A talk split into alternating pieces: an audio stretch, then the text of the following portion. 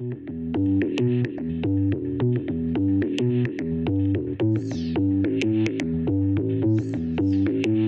une passion, c'est la question de l'horizon.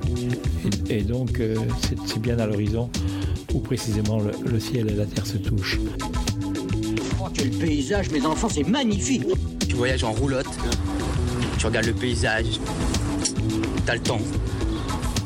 C'est central, quoi.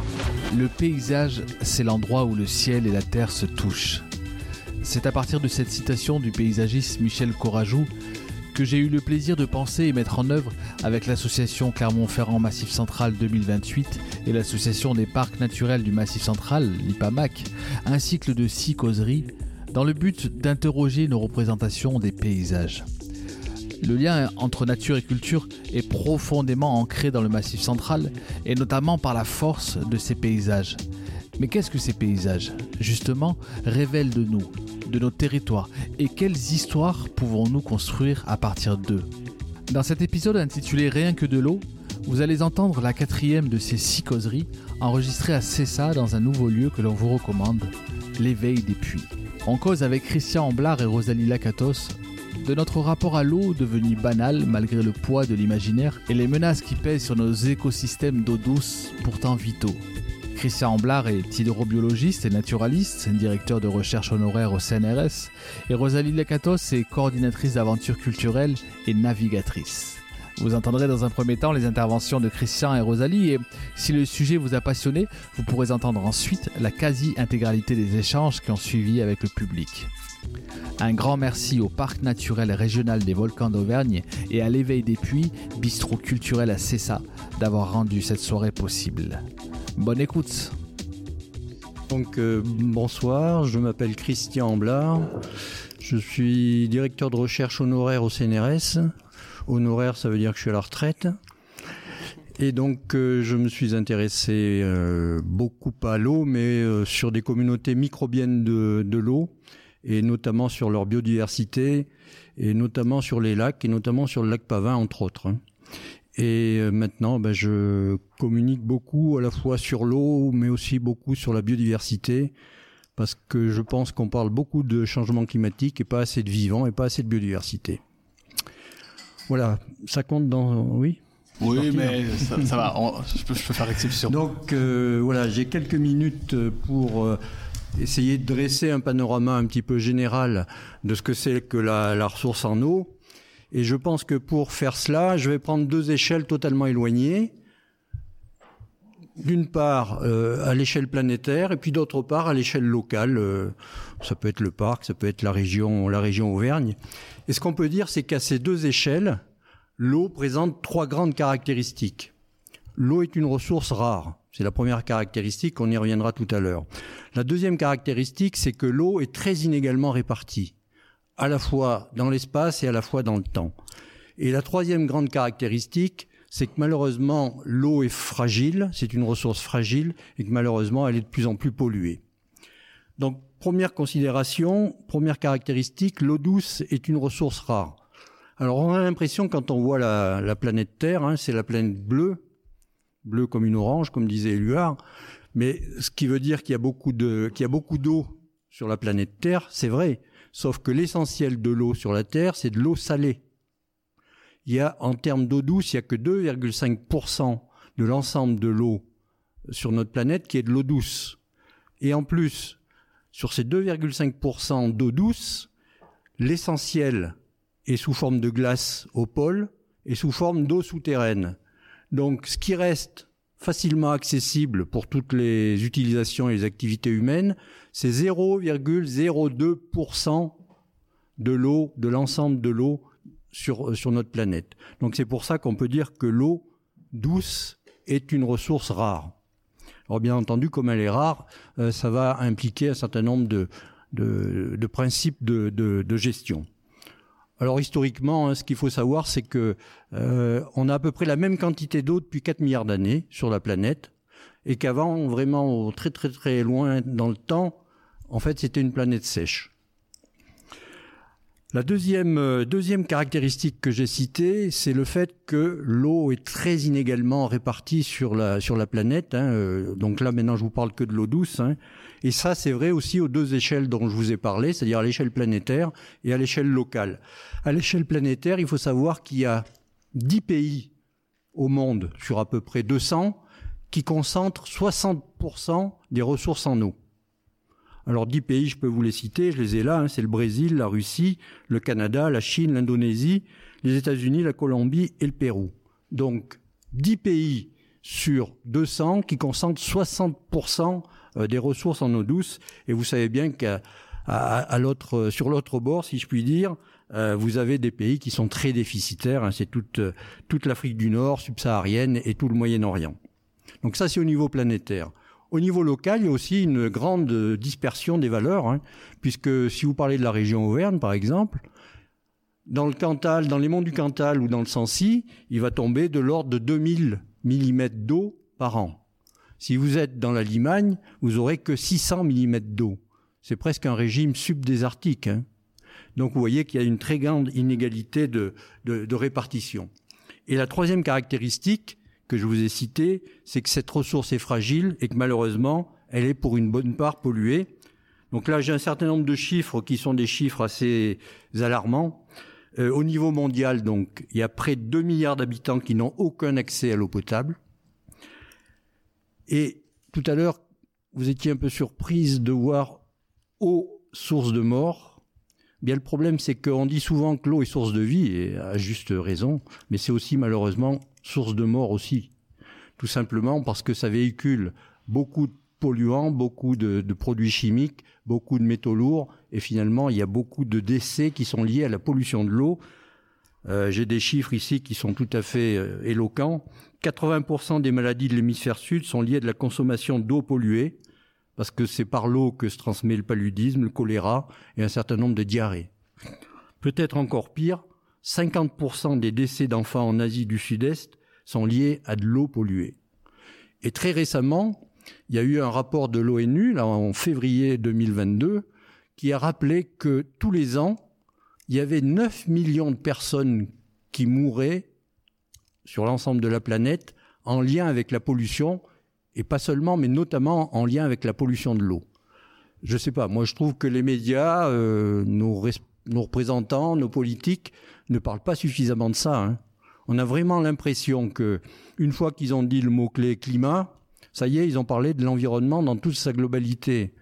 Il ne faut pas que le problème climatique, qui est un vrai problème, masque tous les autres problèmes environnementaux.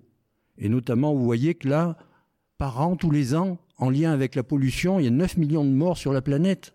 Et on n'en parle pas, ou pratiquement pas, si on ne regarde pas les rapports de l'ONU. Donc c'est vraiment, euh, assez catastrophique et le changement climatique, faut pas, faut pas, faut pas se euh, faire d'erreur là-dessus. Hein. C'est une problématique très très sérieuse et très très grave, mais elle ne doit pas masquer toutes les autres problématiques environnementales et notamment donc la pollution qui tue et notamment la disparition de la biodiversité et du vivant sur notre sur notre sol. Alors ensuite, euh, vous allez me dire, et l'Auvergne, et localement, qu'est-ce qu'il en est? Eh bien, dans ce contexte général que je viens de vous présenter, qui est assez morose hein, quand même, euh, on peut dire quand même que localement, on a une euh, situation qui est quand même relativement privilégiée. Euh, surtout localement ici, si on parle au niveau du parc ou même au niveau de la, région Auvergne, on a une diversité qui est tout à fait exceptionnelle en termes de, en termes de, de type de milieu aquatique, puisqu'on a des lacs, à différents niveaux de, de, de, développement, si je puis dire. On a évidemment des rivières, on a des ruisseaux, on a euh, également un certain nombre de, de tourbières, hein, on pourra en reparler, c'est extrêmement important.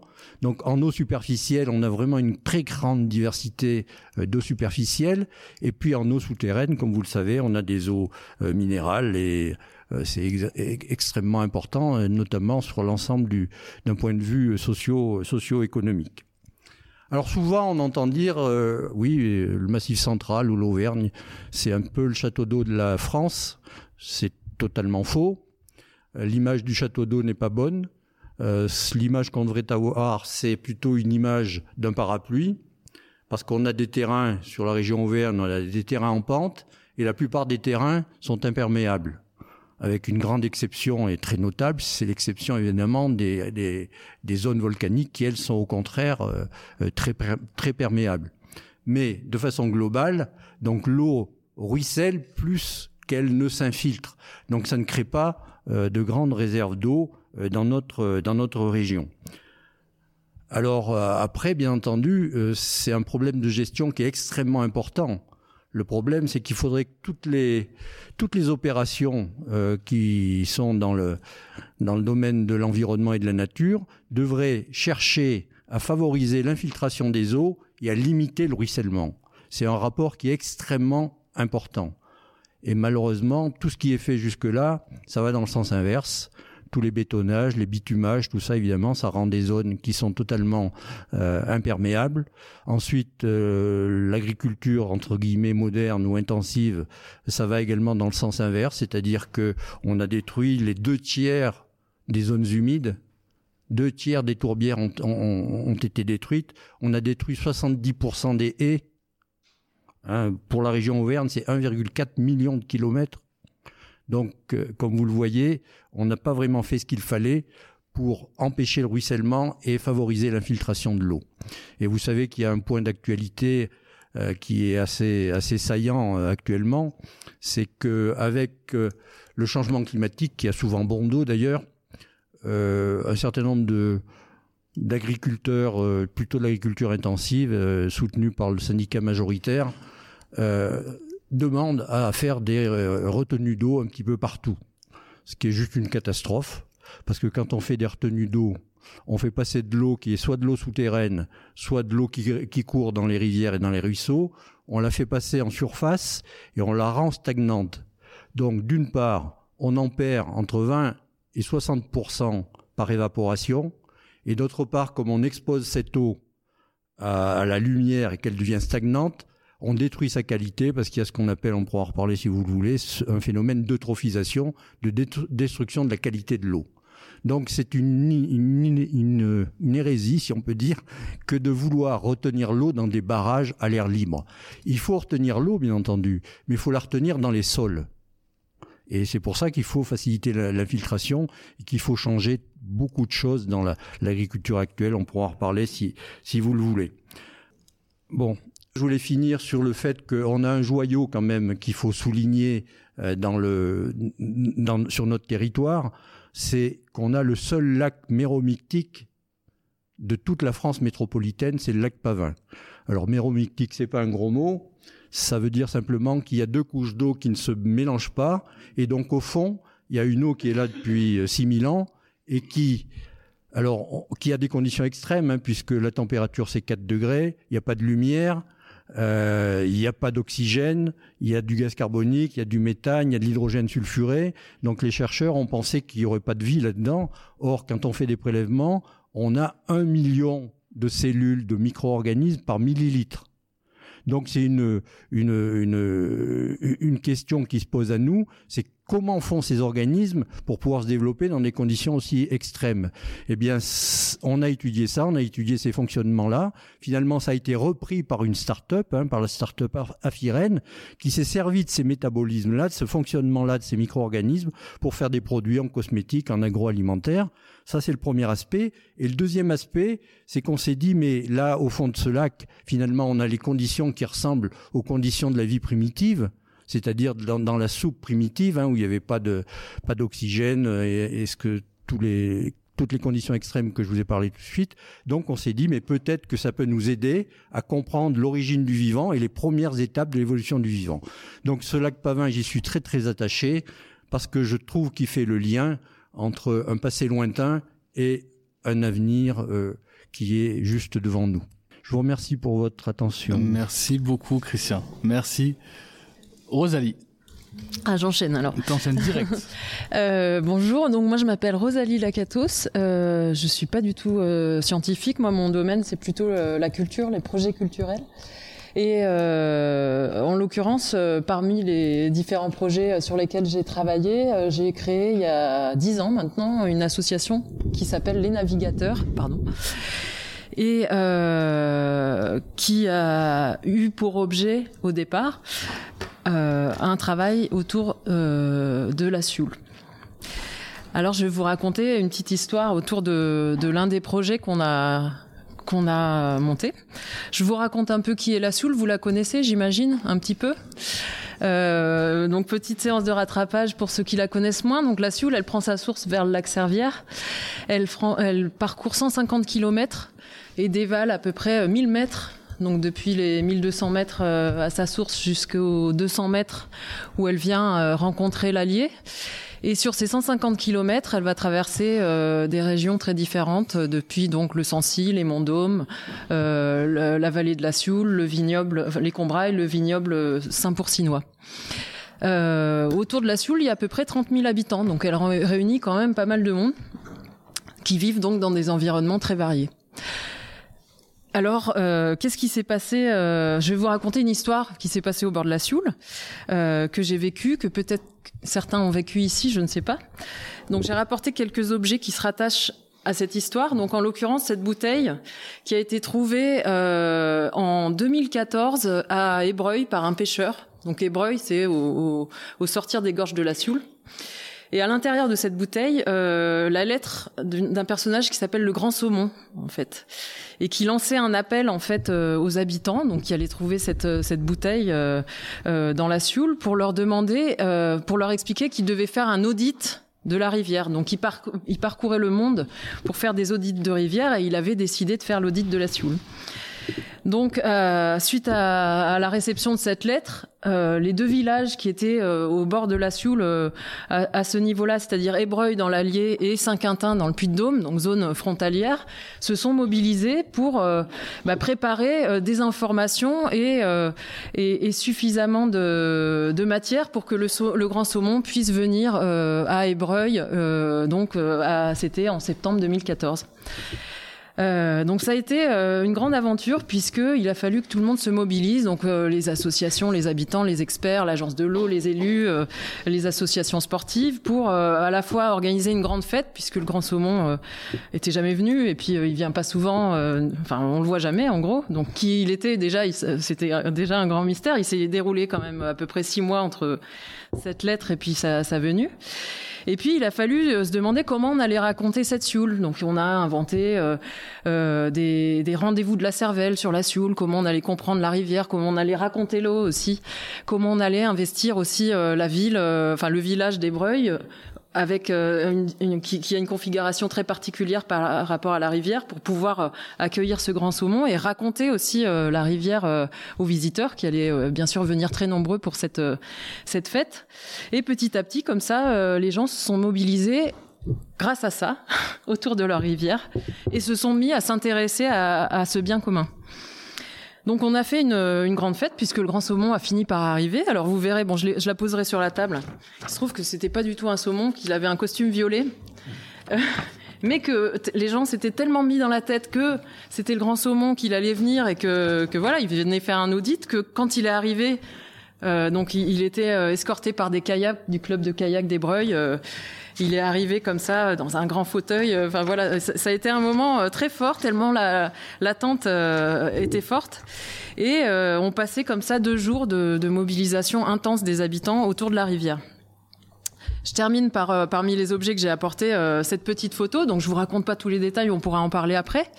Euh, ça c'est la photo du maire de Saint-Quentin et des Breuils pour vous illustrer justement à quel point les habitants ont joué le jeu de toute cette affaire autour de la rivière qui, qui sont complètement déguisés et qui ont accepté. Donc il y a, y a, eu tout un parcours dans la ville. Le Grand Saumon avait du mal justement à travailler avec deux avec cette zone frontière, le Puy-de-Dôme, l'Allier, qui se parlent pas facilement, euh, euh, des questions administratives, puisque bien sûr, si vous voulez faire l'audit de la Sioule, il était là pour remonter la rivière.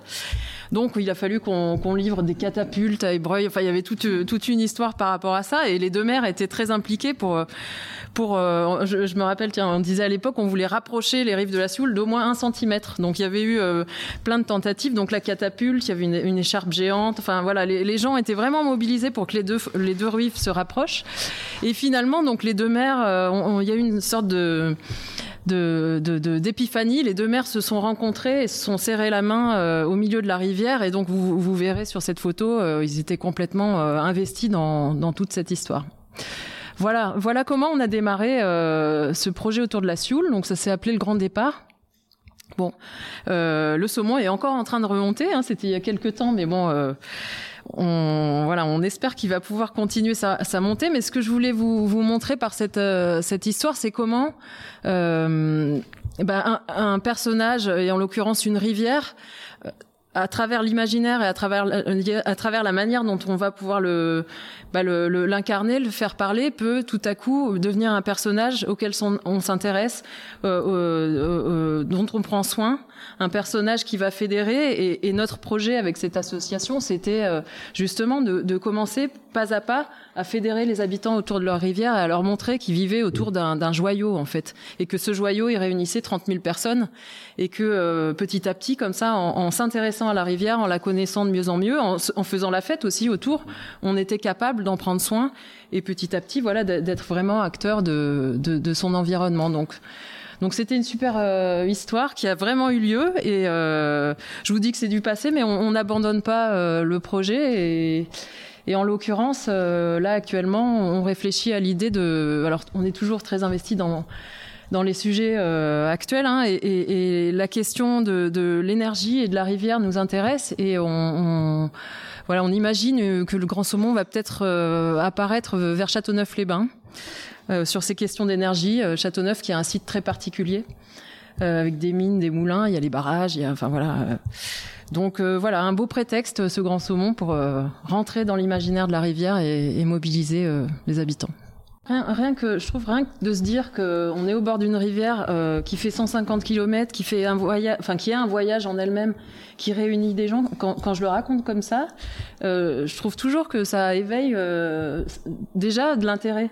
Et on, jamais on dit aux gens, euh, tiens, euh, la source de la Sioule, elle est à côté de chez vous, et elle vous relie aux gens de 5%. Donc ceux qui sont en train de fabriquer du vin euh, au bord de la Sioule là-bas, en fait, c'est vos cousins. Vous avez, enfin, vous, vous êtes responsable de la même chose, en fait.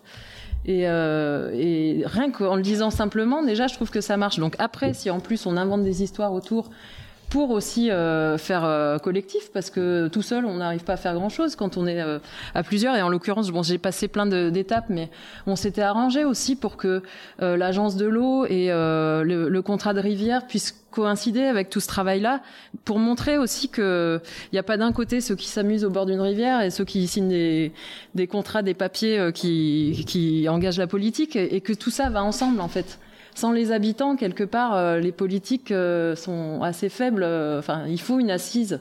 Il faut que les gens soient convaincus qu'ils ont des choses à défendre près de chez eux.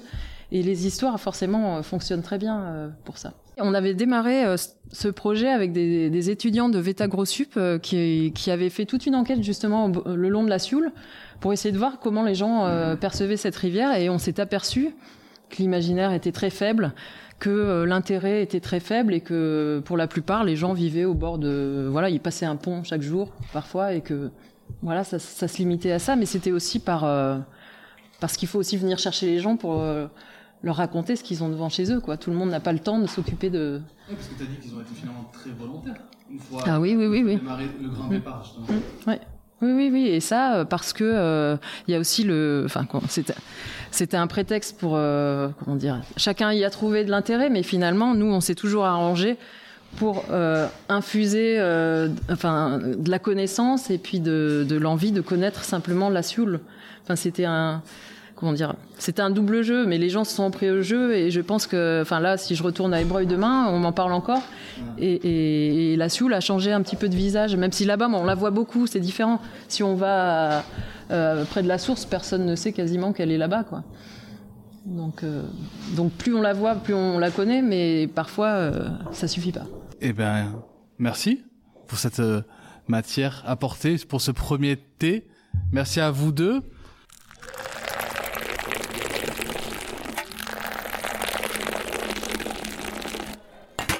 Alors c'est écrit éducation à l'importance de l'eau des enfants et c'était dans la catégorie je n'ai pas entendu parler de ces points. Mais Rosalie, je me trompe Rosalie si euh, finalement quelque part ce que tu as raconté, je me dis que ça embarquait forcément des enfants et que Tu pourrais considérer ça comme de l'éducation des enfants? Oui, euh, oui, alors j'ai pas tout raconté sur ce projet-là, mais on peut parler de plein d'autres projets. Évidemment que le réflexe, c'est d'aller voir les écoles, d'aller voir les familles, d'aller voir, euh, enfin tous les habitants, même les anciens. Enfin, la transmission est intéressante aussi euh, euh dans ce cadre de, de, ce type de projet, mais évidemment que euh, c'est fondamental et, et, je pense que, enfin, en, matière de projet culturel, on a souvent ce réflexe-là. Après, je pense aussi que euh, le rectorat, enfin, on avait été les voir. Il y, avait déjà pas mal de projets autour de l'eau. Euh, il y a beaucoup de structures qui sont impliquées, mais peut-être que ça se voit pas assez. Si, si vous en parlez, je ne sais pas quelle était votre idée. Euh, je ne sais pas qui a posé la question. Est-ce que c'était par euh, euh, parce que vous avez constaté que c'est quelque chose qui manque, ou au contraire que vous êtes impliqué sur ces questions-là? Enfants et puis que je pense à l'avenir pour eux, déjà à cause de ça.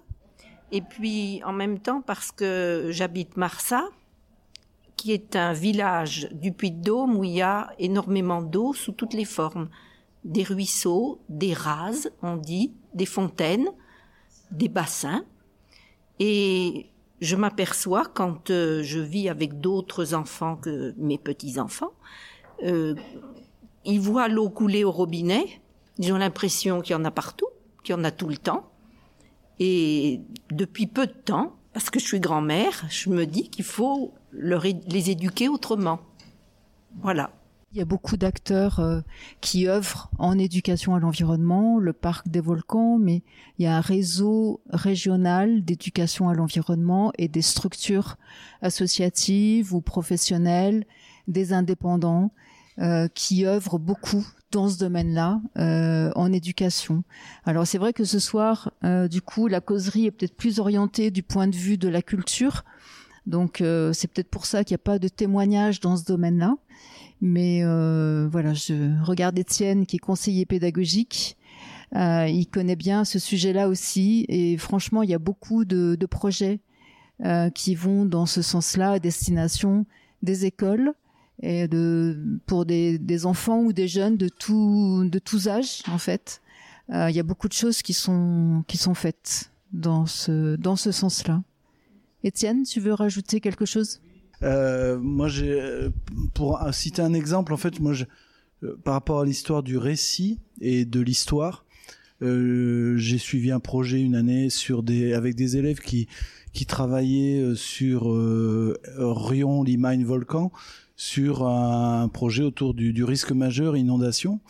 Et euh, ils ont découvert, mais moi aussi j'ai découvert que que toute la plaine de Rion était euh, zone inondable euh à un haut niveau finalement qu'on ignore. Est-ce que vous disiez sur Marsa, effectivement, vérifie, puisque euh, tous ces ruisseaux qui descendent de la chaîne des puits peuvent aussi être euh, euh, source de mort à certains moments, et il y a des traces du passé qui, qui prouvent que, que, ça a eu lieu. Et que les, les, les, élèves ou les enfants connaissent ça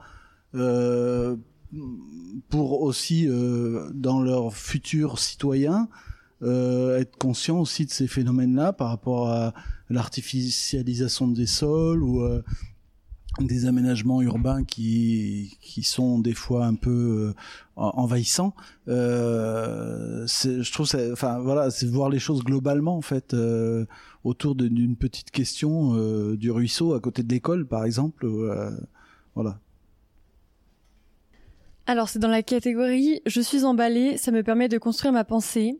C'est écrit permettre à l'eau de rester, garder les tourbières, recréer les zones humides. Avec un point d'exclamation, c'est... Ah bah tu, tu, voulais reparler des tourbières, donc c'est l'occasion. Oui, oui, les tourbières, effectivement, sont, sont, des éléments des écosystèmes aquatiques qui sont essentiels, parce que ce que les barrages dont je parlais tout à l'heure vont très mal faire, les tourbières le font très très bien, et avec une biodiversité, la biodiversité dans les tourbières est exceptionnel. Hein. On, peut, on peut resituer une tourbière, du coup, redéfi... enfin... Disons que c'est un milieu humide qui concentre l'eau comme une éponge un petit peu quand il y a beaucoup de précipitations, et puis qui la restitue au fur et à mesure de ben, d'un aspect de sécheresse qui, qui, se prolonge dans les saisons estivales. Donc c'est un, un, rôle finalement euh, qui est essentiel pour l'humidification de l'ensemble des territoires.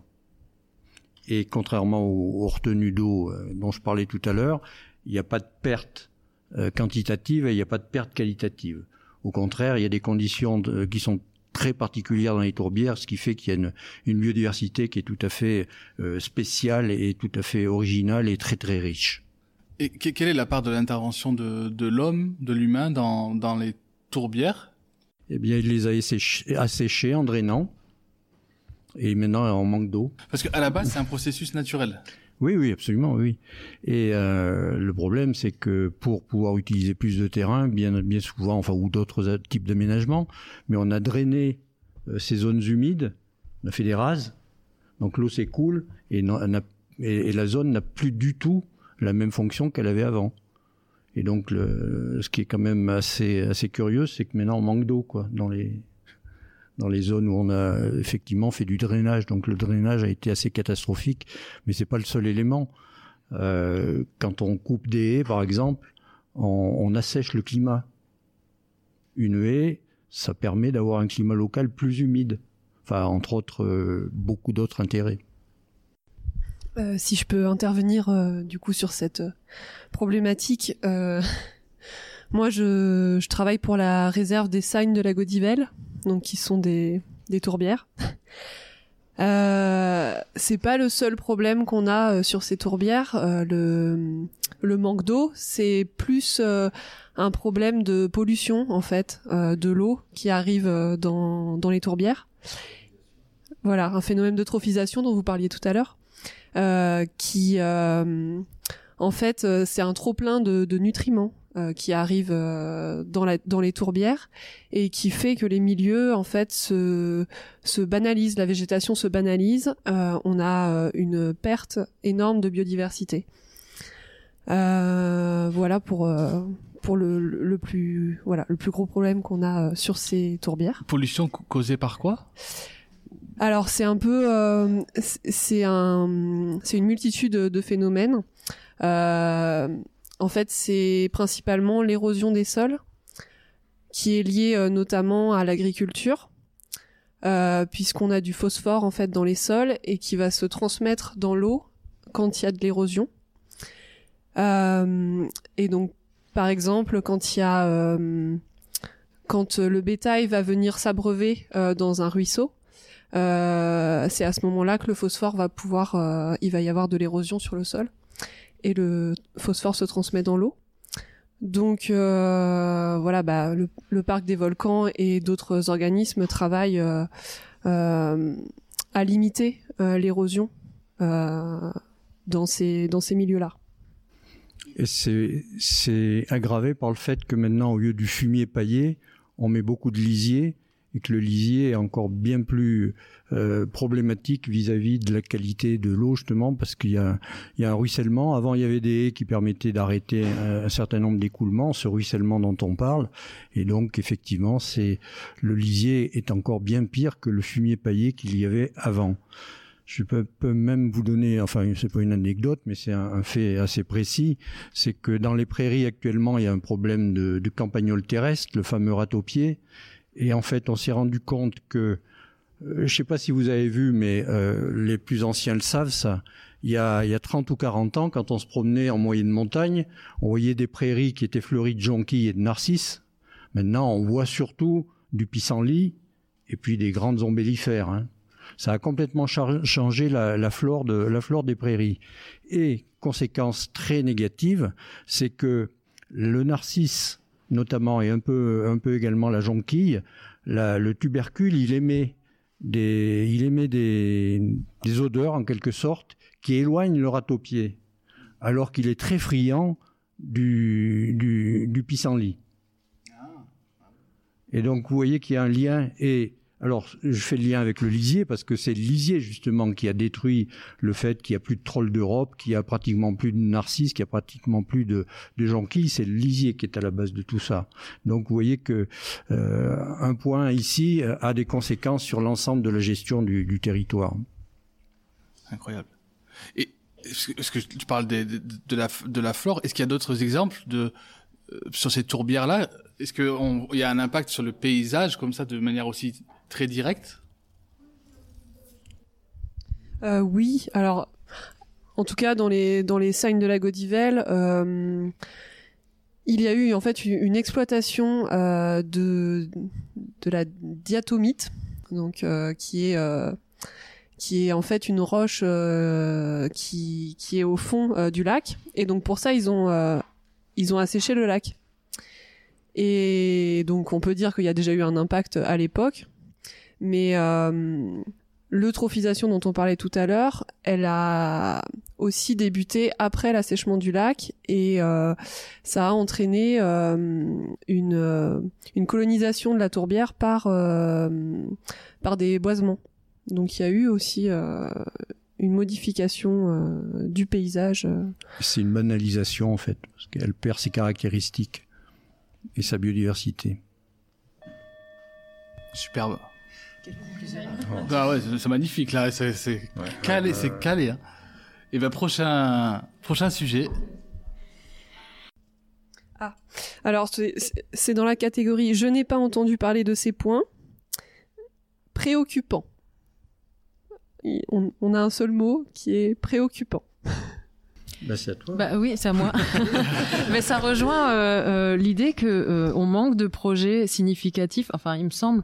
euh, si- demain j'invite euh, les habitants à venir à euh, une conférence ou quelque chose qui semble sur le papier euh, assez descendant, je, je, je doute qu'on puisse transmettre une information euh, sur toutes ces questions-là euh, facilement.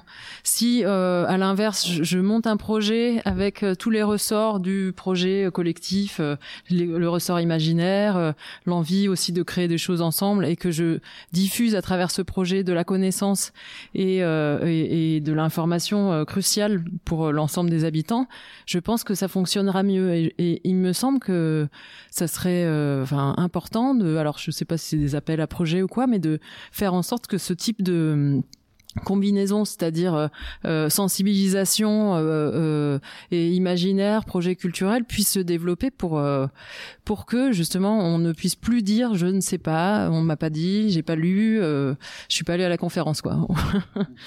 voilà, parce qu'on sait tous que l'information sur ces questions-là, elle, elle va, enfin ce sont les gens qui sont déjà concernés par ces choses-là qui qui, qui l'ont et et tous les habitants qui qui devraient être concernés, bah malheureusement. Euh, j'ai- Je me suis permis de mettre qu'un mot. Hein. Donc le sujet, donc oui, il est effectivement très préoccupant. Bon, nous on a on a travaillé depuis 2017, on avait monté une association sur la zone de Marsa, qui est donc où il y a des sources de résurgence qui proviennent donc de la filtration de l'eau de pluie qui est au niveau de l'impluvium de Volvic. Et après, quand on décortique tout ça, qu'on présente, qu'on voit avec tout le monde, les gens du, pays, les, élec- les, tous les élus, donc euh, les gens, les décisionnaires, etc., sur un sujet qui semble clair, on s'aperçoit que rien ne se passe et que c'est pré- préoccupant pour plusieurs choses. Donc, euh, je veux dire, la population ne sait pas, personne n'en parle. Ce qui fait le relais, c'est souvent des médias qui parlent dans une certaine direction et pas forcément celle qui correspond à la réalité. Donc, euh, bien sûr, on est confronté à un, à une, un- comment dire une société du CAC 40 hein, qui fait que donc le comment dire la discussion on, peut faire on peut faire de, de l'imagerie essayer donc d'aller dans cette direction. Mais là tout est fait pour euh, casse- casser ce genre de ce genre de réflexion quoi. On n'est pas là pour rentrer dans les dans ce qui fâche. C'est pour ça que je dis que la, la situation est très préoccupante parce que toute l'énergie qu'on a pu mettre pour l'instant ça fait pchit. Voilà c'est pour ça que j'avais relié euh, préoccupant avec salé. Parce que je pense que la, note est salée. Et si effectivement donc euh, les gens qui nous dirigent euh, continuent de fonctionner comme ça, c'est-à-dire à essayer de solutionner ceux qui ont le plus d'intérêt économique, c'est ce qui se passe dans l'industrie, que ce soit agroalimentaire, que ce soit la- l'agriculture, que ce soit ceux qui utilisent la flotte, c'est sûr qu'on va avoir des problèmes qui vont être majeur et à beaucoup plus court terme que si il y avait un travail de fond de fait. Voilà la raison du préoccupant. Est-ce que sur ça quelqu'un veut réagir là-dessus? Oui, quand, quand je suis arrivé à Clermont-Ferrand, on m'a dit tu vas boire l'eau de Volvic au robinet. Et en fait, euh, la personne qui m'a dit ça, c'était une personne qui m'hébergeait à Chamalières. Et il paraît qu'il y a encore l'eau. Alors moi, je sais pas, hein, parce que je suis nouveau un peu dans la région. Il paraît qu'il y a encore l'eau de Volvic au robinet à Chamalières, mais pas à Montferrand où j'arrive, où j'habite maintenant. Voilà. C'est l'eau de Mazaille, en fait. D'accord. Et on m'a dit à Montferrand, tu bois l'eau de l'Allier retraité. Alors, cette question, ça pose le problème de l'usage de la ressource en eau. Euh, il faut toujours revenir à la loi, et la loi de 2006, elle dit que l'eau est un patrimoine euh, naturel, donc, enfin que ça fait partie du patrimoine, et que donc il y a une loi qui euh, dit que l'utilisation doit se faire dans le sens de l'intérêt général. Et cette loi, elle liste quelles sont les priorités d'utilisation de l'eau. Alors, au-delà de la sécurité euh, publique, ainsi de suite, là, euh, les choses assez classiques, la première, la première priorité, c'est l'adduction d'eau potable.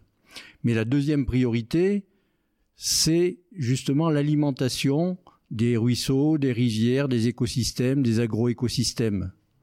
Et la commercialisation de l'eau n'est pas évoquée.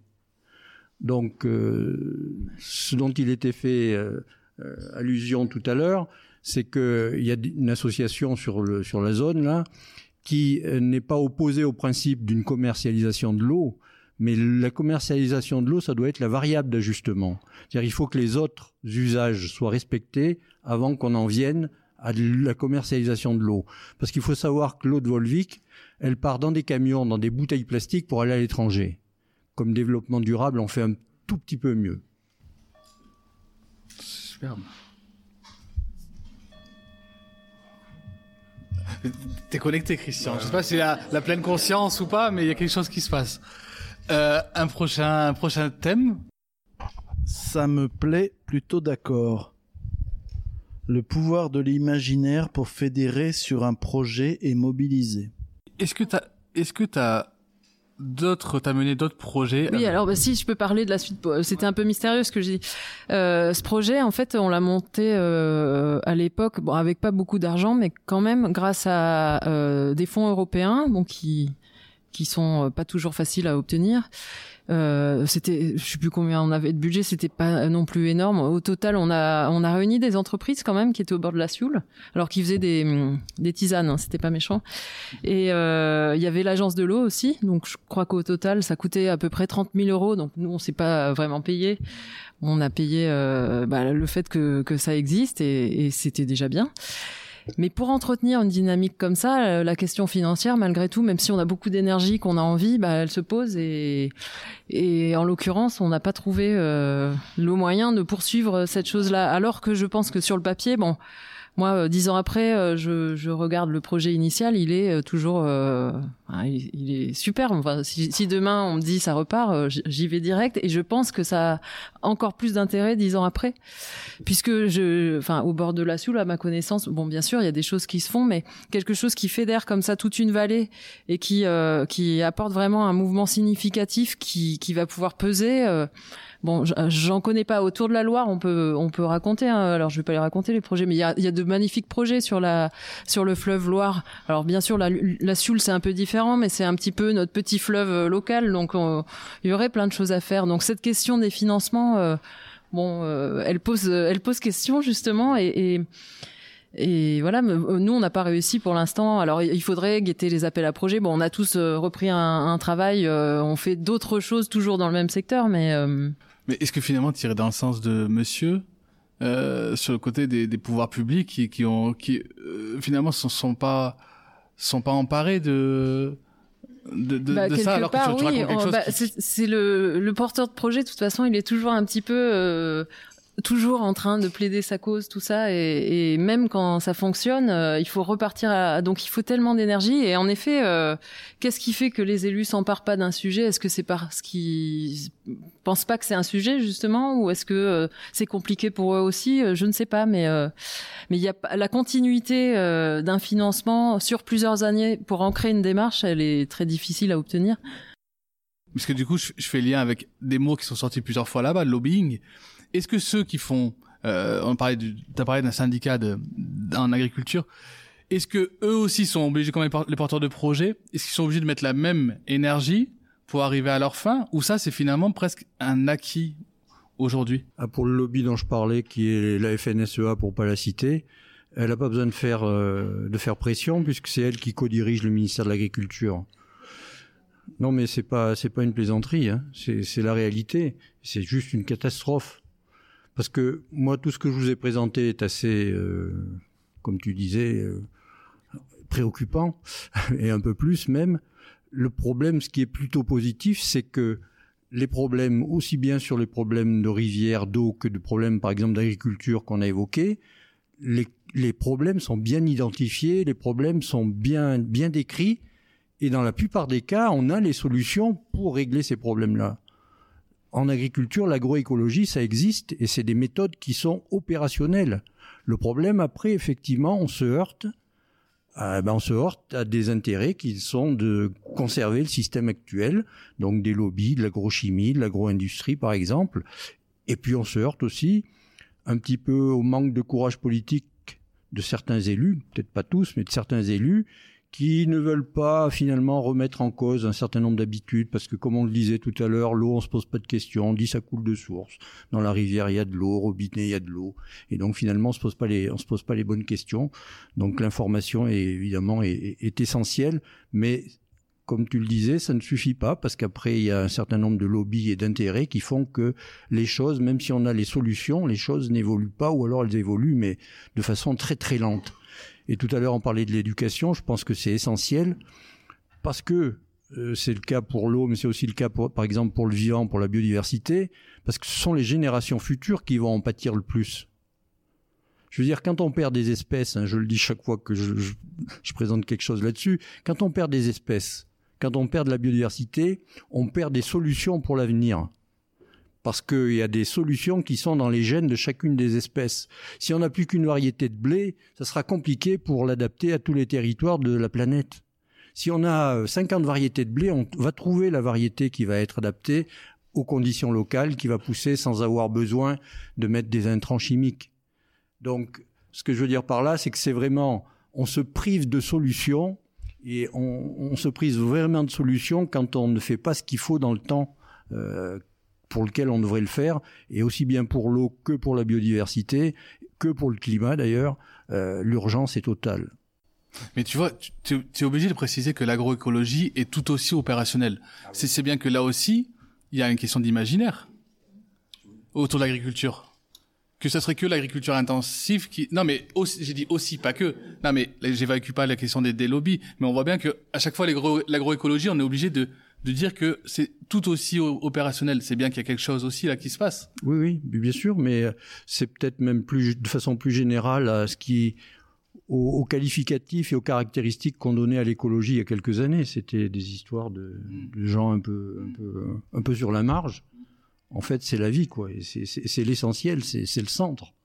Mais effectivement, c'est, je pense qu'il y a un peu de réaction dans, dans ce sens-là. Mais les, quand je dis les solutions existent, même financièrement, elles existent les solutions pour l'agriculture. je parle d'agriculture parce que je pense que dans l'environnement, dans une zone comme la nôtre ici, c'est un point essentiel vraiment essentiel, que ce soit pour l'eau, que ce soit pour la biodiversité, que ce soit pour la qualité des productions, c'est vraiment l'agriculture, c'est essentiel.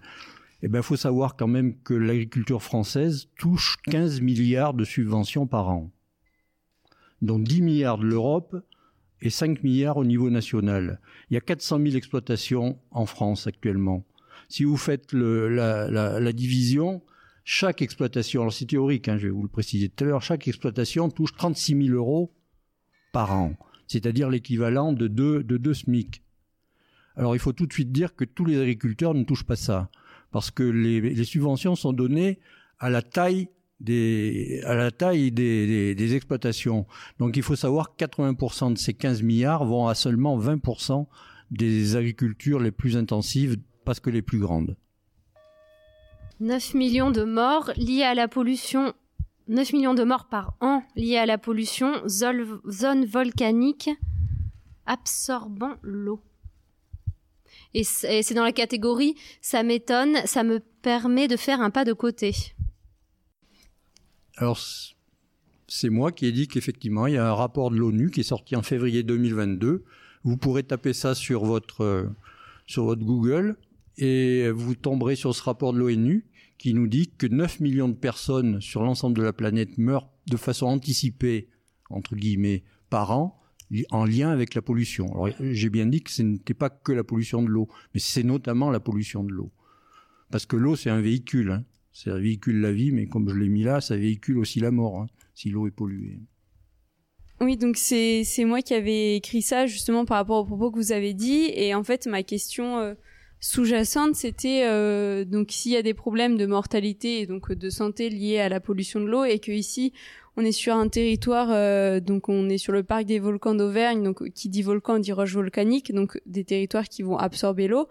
Euh, et en plus, on est en tête de bassin versant, donc euh, c'est les premières eaux qui tombent et qui vont ensuite rejoindre les océans. Est-ce qu'il n'y a pas des questions ou est-ce qu'il n'y a pas des choses à faire justement pour limiter ces, pollutions de l'eau? Ah bah si, hein, il y a beaucoup de choses à faire, mais qui ne sont pas faites malheureusement. Mais dans ta question, il y a un point essentiel, c'est qu'il y a une responsabilité des communautés qui sont en amont par rapport à la qualité de l'eau qu'ils envoient à l'aval. Enfin, c'est le, continuum amont-aval dont il était question tout à l'heure, quoi. Hein. Et euh, par rapport à, par rapport à, tout ça, euh, le problème également, c'est que on se croit un peu à l'abri. Alors on l'est hein, par rapport, on n'est pas dans, les conditions de, l'Asie du Sud-Est où 50% des décès des enfants sont liés à la pollution de l'eau. Hein. On en est loin, Dieu merci. Mais il faut pas croire qu'on est exempt pollution ici. Il y a une étude qui a été faite il y a quelques années sur l'ensemble de l'Auvergne. Sur l'ensemble de l'Auvergne, il y a 72 bassins versants. Il y en avait un seul qui n'avait pas de pesticides. C'était le, en montagne bourbonnaise sur le Sichon. Tous les autres avaient des pesticides. Et, ce qui était encore plus inquiétant, si je puis dire, c'est qu'il a été dénombré 183 molécules différentes. Donc je ne sais pas si vous voyez le cocktail que ça peut faire, ça. Hein. Et euh, ce qui était, c'est pour ça que je parle beaucoup d'agriculture, ce qui était à 80% de ces molécules, c'était des herbicides. Et des, des herbicides et des, et des produits de dégradation.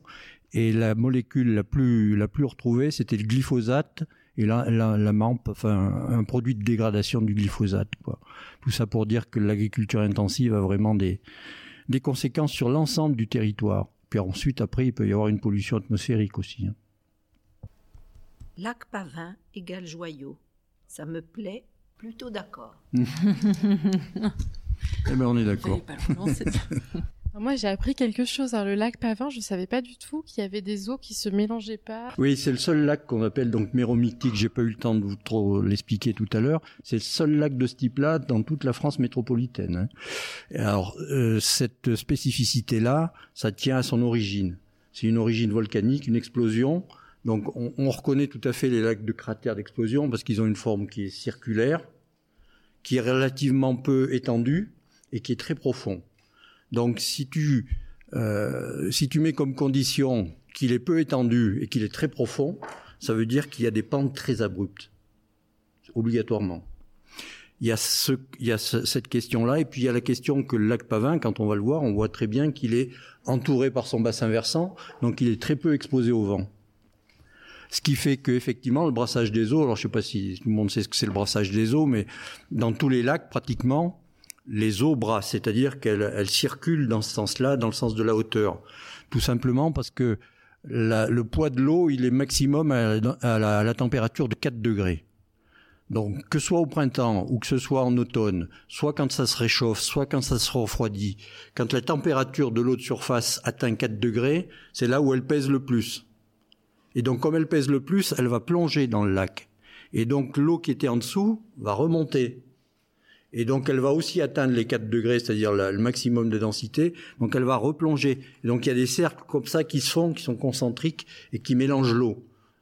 Et donc ça, ça se fait soit une fois, soit deux fois par, deux fois par an. Et donc au lac Pavin, ben, ce mélange des eaux, ben, il va, il va jusqu'à 60 mètres pour ce que je vous ai dit, c'est-à-dire déjà parce qu'il est très profond, et ensuite parce qu'il est peu, exposé au vent, parce que le vent facilite aussi ce brassage des eaux, et également donc parce que les pentes sont très abruptes ce qui fait que la couche du fond, euh, qui est donc de moins 60 mètres à moins 92 mètres, puisque le lac qui fait 92 mètres, eh bien, il y a des conditions tout à fait particulières qui sont pour nous ce qu'on appelle des conditions extrêmes pour les micro-organismes, ça n'a pas l'air d'être des conditions extrêmes puisqu'il y a une vie microbienne qui est tout à fait euh, extraordinaire là-dedans puisqu'il y a euh, de l'ordre de 10 puissance 6 cellules, donc un million de cellules par millilitre, hein, pas par litre, par millilitre. Et donc, comme je vous le disais tout à l'heure, euh, ce qui nous a frappé, c'est de se dire, ben, s'il y a autant de vie microbienne dans un milieu aussi difficile, c'est que ces micro-organismes doivent avoir des capacités et des méthodes de développement qui sont vraiment très originales et très efficaces. Donc c'est ce qu'on a étudié, qui a été utilisé, comme je le disais tout à l'heure, par une, une start-up de biotechnologie. Et puis également, euh, on se dit, mais ça ressemble, ça ressemble aux conditions du début de la, de la, l'évolution de la vie, quoi, des premières étapes de la vie.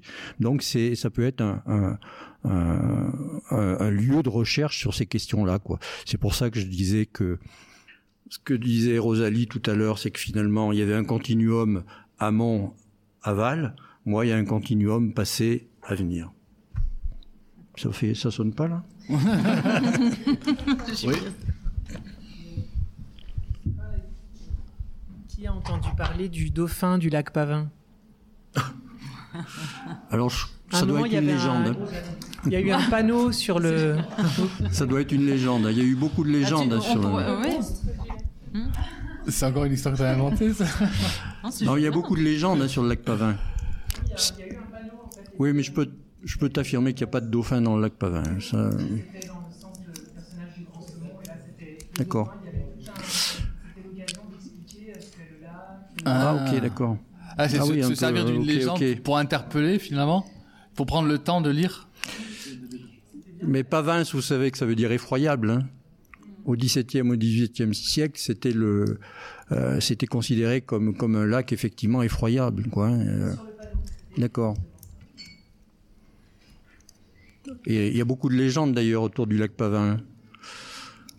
On dit que la cité de Besse est, est au fond du lac et que tous les, toutes les années, euh, euh, ça sonne à Noël ou je sais plus. Ah ouais Mm. Génial. Ou alors que le lac Pavin est né d'une colère de Dieu parce que les habitantes, alors j'aime bien la, la précision, hein, pas les habitants, mais à cause des mœurs légères des habitantes de Besse en Chandès.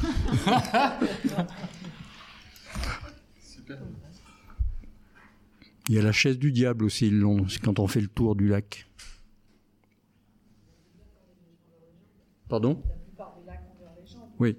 Et celle-là, il y en a pas mal parce que c'est un lac avec des eaux assez assez sombres hein, quand on arrive. C'est lié à, à l'environnement, quoi. Et donc c'est pour ça que ça donne cet aspect-là. Juste pour compléter, euh, sur l'étude autour de la Sioule, là, sur les légendes, il y en a quasiment pas. Donc on était super étonnés parce qu'on se disait, pareil, oui, il y a toujours des légendes autour de l'eau, mais pas forcément. Voilà, il y en a quelques-unes. Voilà, mais mais il y en a, voilà, mais il y en a très peu sinon.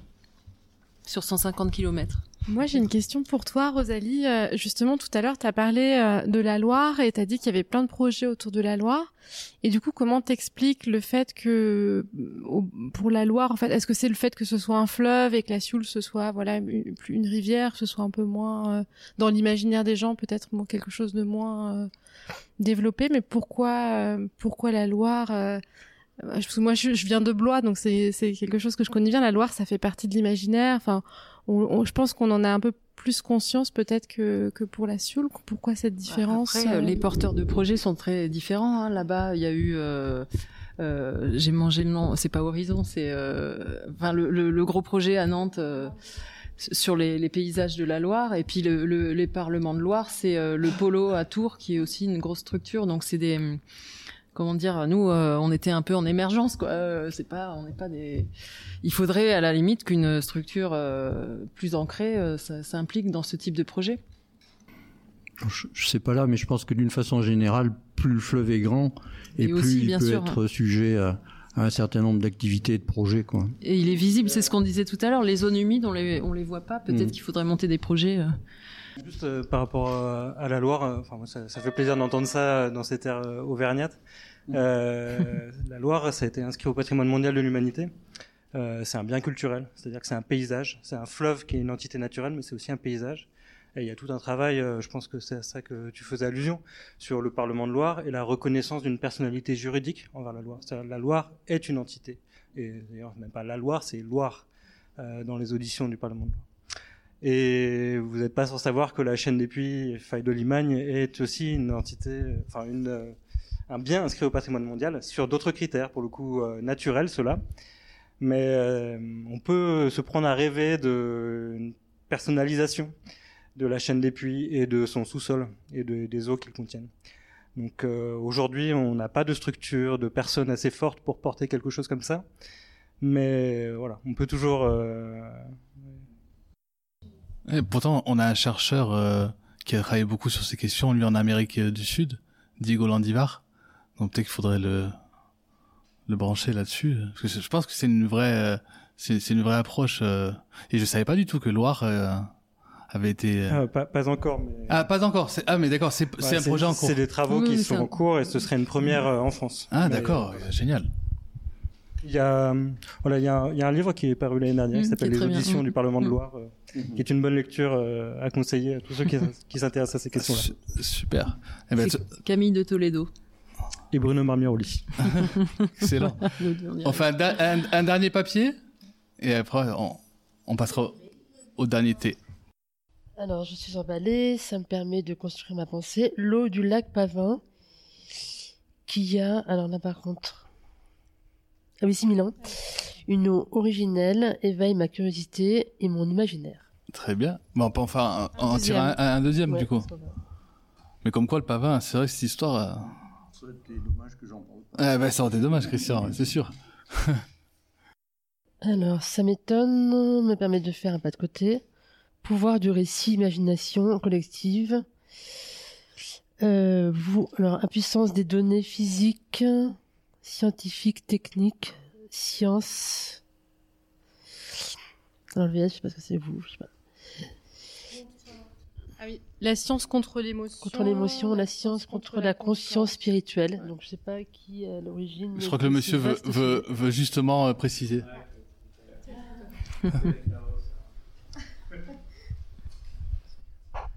Mais du coup, on, on en a déjà parlé. En fait, c'était la puissance du récit. Euh, J'ajouterais un deuxième élément euh, qui c'est, euh, par rapport à ça, l'impuissance de la science, des fois. Alors moi, j'ai ça, j'ai fait un parcours, parcours d'ingénieur. Du j'ai fait 5 ans d'études scientifiques, voilà, Sciences Brutes. Et je me suis dit, au final, bah, on a étudié tout ça, mais qu'est-ce qu'on applique avec toute cette connaissance-là? On en a plein de connaissances, mais on n'arrive pas, avec toutes ces données, à, à faire quelque chose.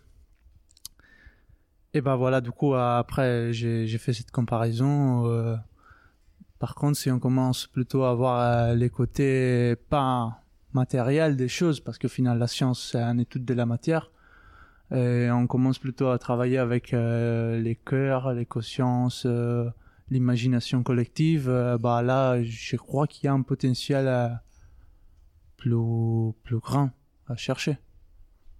Et je l'avais mis dans les goûts amers, euh, parce que quand même, euh, c'est un peu difficile d'avaler euh, toutes ces études, toute cette connaissance, mais de pas l'avoir à appliquer au final à, la réalité. Non, mais, euh, on avait modestement essayé de, de combiner nous la science et le et et l'imaginaire justement parce que ça- je pense que ça fonctionne bien en fait et que il faut vraiment essayer de développer euh, alors, parce qu'on a d'un côté oui peut-être euh, des projets euh, culturels. Alors c'est peut-être un peu exagéré qui parfois manquent un peu de fond ou de oui qui sont un peu en surface. Et de l'autre côté des connaissances incroyables et, Qui et pas- on- voilà qui sont sont pas pas- exploitées et, et diffusées. Donc euh, en effet marions les deux si on peut. Ce serait super. Et on avait fait pour vous raconter un peu ce qu'on avait fait justement euh, pour pas faire des on était dans un voilà la vie d'un village avec euh, toutes sortes de personnes et, pour que faire en sorte que les gens euh, s'intéressent à des moments plus savants euh, on avait imaginé cette idée de rendez-vous de la cervelle où on mange on discute et on est dans un environnement où on s'amuse quoi. Mais par contre le fond est toujours très très sérieux et ça a très bien fonctionné euh, donc euh, là aussi il y a quelque chose à, développer Euh, oui, par rapport à ce que tu disais, que, que je perçois moi aussi également, c'est qu'on on a un certain nombre de connaissances. Alors, quand on parle de la science, c'est quand même de la rationalité. Et il y a beaucoup de gens qui confondent la science et puis la recherche. Pour la recherche, la controverse, elle est, elle est normale et elle est même, elle est même positive. hein. Par contre, une fois que, les, que, le- que le compromis s'est fait entre les, entre les scientifiques, c'est une connaissance qui est admise. Et donc euh, le problème actuellement, ça revient un peu aux questions précédentes, c'est que on est dans une société où il y a, on disait trois, trois tyrannies. C'est l'émotionnel, l'immédiateté et la simplification. Et avec tout ça, dans un système médiatique qui tourne en boucle, eh bien, euh, on ne prend pas les bonnes décisions ou euh, les politiques ne se sentent pas obligés effectivement de prendre les, bonnes directions. Témoigner du lien entre la science et la culture, en fait, euh, sur le thème de la géologie et des sciences de la Terre. Il y a un, labo de la fac de Clermont qui monte un festival grand public avec des spectacles. C'est Nuée ardente. Et du coup, l'objectif, c'est de de faire euh, comprendre un peu euh, cette science euh, de la Terre, voilà, en sortant le labo et en lui donnant un côté un peu festif, expérimental. Donc les les visiteurs, les gens qui sont là, assistent à des expériences et c'est très très très festif. Ça se passe au pied du Puy de Dôme. voilà. Donc après, c'est pas l'initiative des personnes. Hein, c'est un groupe de scientifiques qui travaillent ce volet euh, culturel. Euh, en termes d'appropriation, on va peut-être pas aussi loin que si c'était les gens eux-mêmes qui montaient quelque chose. Enfin, à voir, mais euh, mais on voit bien que, en tout cas, ça peut être un vecteur le fait de de passer par le divertissement, la culture. ça permet, je pense, effectivement, de toucher le plus de monde possible. Quoi. On touche aux sensibles. voilà, peut permettre de faire passer des, des messages. Eh bien, ah oui, eh ben, monsieur. Juste pour casser l'ambiance. Quand on, quand on parle de science, il faut savoir que sur, sur l'impluvium de Volvic, je sais pas combien il y a eu de thèses, hein, mais il y en a un paquet. Hein. Ça fait 20 ans qu'il y, en a, qu'il y en a. Elles ont toutes été financées par le même groupe. D'accord? Toutes les conclusions sont dans le même sens, c'est-à-dire qu'il faut faire des études supplémentaires pour comprendre ce qui se passe. Donc euh, c'est vrai que il y a deux façons d'aborder la science. Hein. Il y a de l'utiliser pour essayer de progresser, et il y a l'utiliser pour essayer de noyer le poisson. Et c'est ce que fait, euh, ce que font un peu tout. Hein.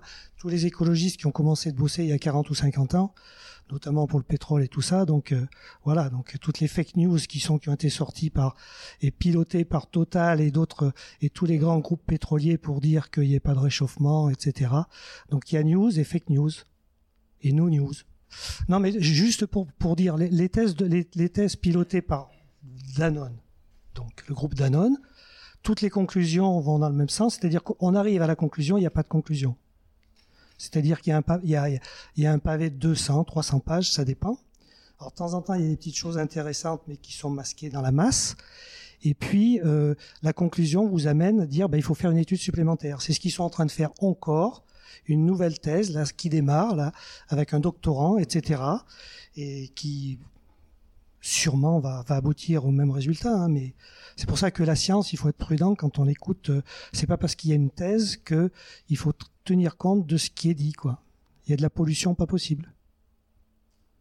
Désolé pour l'ambiance. Hein. Non, mais c'était pas écrit que ça, ça, allait être une grosse ambiance non plus. Hein. Il n'y a pas de problème. On va, passer, on va passer à autre chose. On va chanter. Ouais, et bien justement, on, va, on, on passe au troisième thé.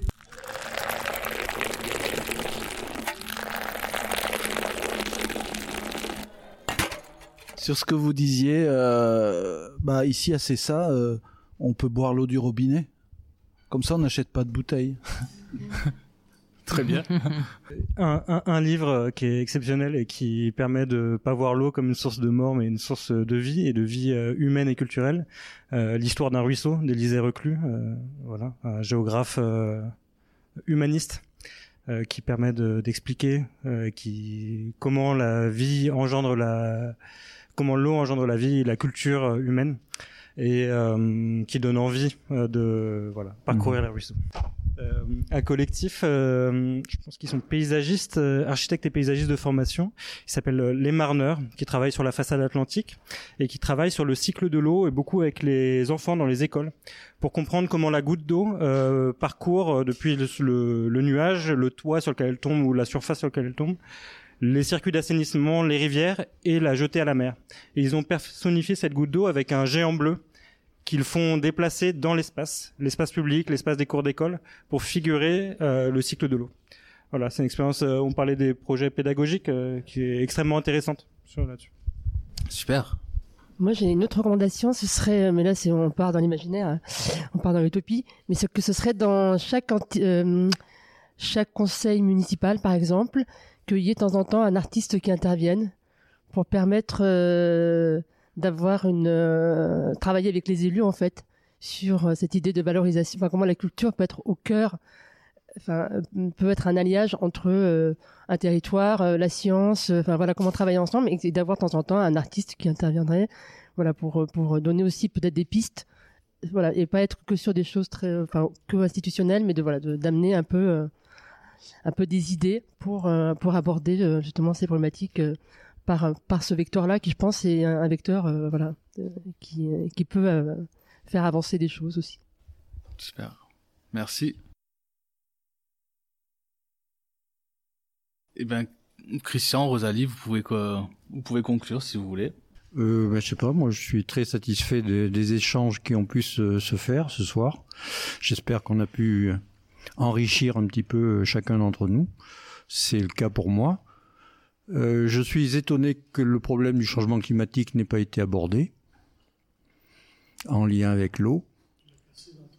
Oui, c'était. euh, vrai. non, non, j'ai dit que c'était une problématique, mais qu'il fallait pas qu'elle obstrue tout toutes les, tous les autres. Mais donc, ce que nous disent les, les prévisionnistes locaux de Météo France, c'est que jusqu'en 2050, en théorie, il n'y a pas de baisse de la quantité de précipitations annuelles enfin, sur, la, zone. Par contre, il y a une répartition saisonnière qui risque d'être très différente. C'est-à-dire moins d'eau en été et des orages beaucoup plus violents en automne. Parce que plus la- l'atmosphère est à une température élevée, et plus elle peut contenir des grandes quantités d'eau.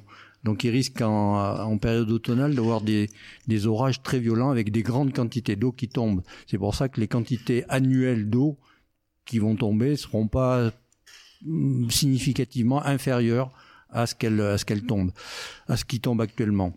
C'est pour ça que dans le cadre du bassin de Volvic, il faut pas nous raconter l'histoire que c'est le changement climatique qui fait qu'il y a plus d'eau dans les ruisseaux. Est- Est-ce que une, re- une recommandation euh, documentaire? Euh, oui, mais c'est tellement vaste, il y en a tellement. Alors je sais pas euh, si tous ces problèmes de- d'environnement, notamment autour de l'agriculture, vous intéressent. Il y a une, association qui s'appelle le Greffe, dont je fais partie. Vous tapez Greffe, un G-R-E-2-F-E, euh, et vous trouverez un site. Et donc je pense que là, il y a des annonces de, de, conférences, des annonces de bouquins, des annonces d'articles.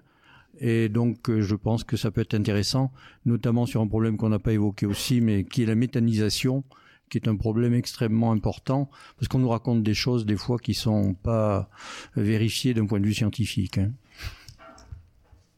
Rosalie et après Marie Noël il y a plein de plein de choses aussi à, dire je crois. Rosalie oui ça- dépend aussi. Euh, bon, je suis pas un spécialiste, hein, mais euh, vous prenez l'exemple de la. Donc en 2017, 2010 ou 2018, 2019, 2020, on était alors sur un niveau de 600 mm annuel. Ils sont passés à 300. D'accord? Donc ça change pas trop sur certains reliefs parce qu'effectivement il y a un effet nuage, il y a un effet précipitation. Par contre la Limagne qui a un effet de fun, donc tout va être accentué. C'est-à-dire que la Limagne, tous les maraîchers de Limagne, ils commencent à galérer grave parce que donc justement ils sont obligés de faire des réserves à gogo parce qu'ils n'arrivent plus à avoir suffisamment de flotte. Je parlais des maraîchers, j'ai pas parlé des agriculteurs. Je suis désolé pour les agriculteurs et les grands. Pardon? Oui, non mais je parlais des gros, les limagrins, les autres. L'idée du troisième T, c'est pas de revenir sur le deuxième T. hein. Pré- pré- précision. Est-ce que c'était pour une recommandation ou c'était dans ce sens-là? Oui. euh, Non, moi je voulais juste en fait finir sur une petite note d'espoir en disant que en fait oui on a beaucoup maltraité l'eau on l'a euh, dans les villes on l'a enterré sous terre euh, voilà il y a les pollutions etc mais moi je trouve qu'il y a quand même beaucoup de mieux voilà dans les dans les villes il y a des il y a des travaux pour euh, pour remettre en surface euh, euh, les cours d'eau pour reméandrer donc euh, ramener de la biodiversité. Euh, voilà il y a il y a des il y a des choses qui se font en ville et à la campagne et que faut peut-être pas non plus dire que tout est noir. Oui c'est préoccupant. Mais voilà juste terminer sur il y, a des- il y a des belles choses aussi qui, qui se font et euh, le la Sioule est un voilà est un bel espoir aussi euh, avec euh, ce saumon qui remonte euh, petit à petit. Péniblement. Je voulais juste dire ça. Bah non, moi, le- je vais faire court. Ça donne envie de monter des projets, hein, mais voilà, c'est tout ce que j'ai à dire. Ah, tu- Et de poursuivre la discussion. Tu aussi. reçois des, des, des- des projets tu, tu- Non, non, de, de, enfin, même si c'est difficile, même si, enfin, voilà, moi je trouve que ça donne toujours de l'énergie. euh, Enfin, la connaissance donne de l'énergie pour euh, pour monter les projets. Donc j'espère euh, que ça va continuer. Enfin, qu'on va trouver des moyens. Et quand tu t'es documenté pour monter ce projet-là, t'as pas, t'as pas une ressource. Moi, j'adore hein, avoir des ressources. J'insiste. Ah oui, euh, ah, pardon, j'étais pas là-dessus. un- un livre, euh, non, mais ce que moi j'ai beaucoup lu mais- euh, des, des romans. euh, j'ai toute une collection sur les romans autour des rivières. euh, Ouais. euh, Qu'est-ce que il y a en remontant, en remontant la Saône de, de Jean-Paul Kaufmann qui est assez chouette. C'est un voyage très tranquille. euh, ça va. Il y a aussi après il y a tous les classiques sur les, mais il y en a énormément. euh, et ils ont chacun une particularité, donc ça vaut le coup de les regarder tous. euh. Merci d'avoir écouté jusqu'au bout cet épisode.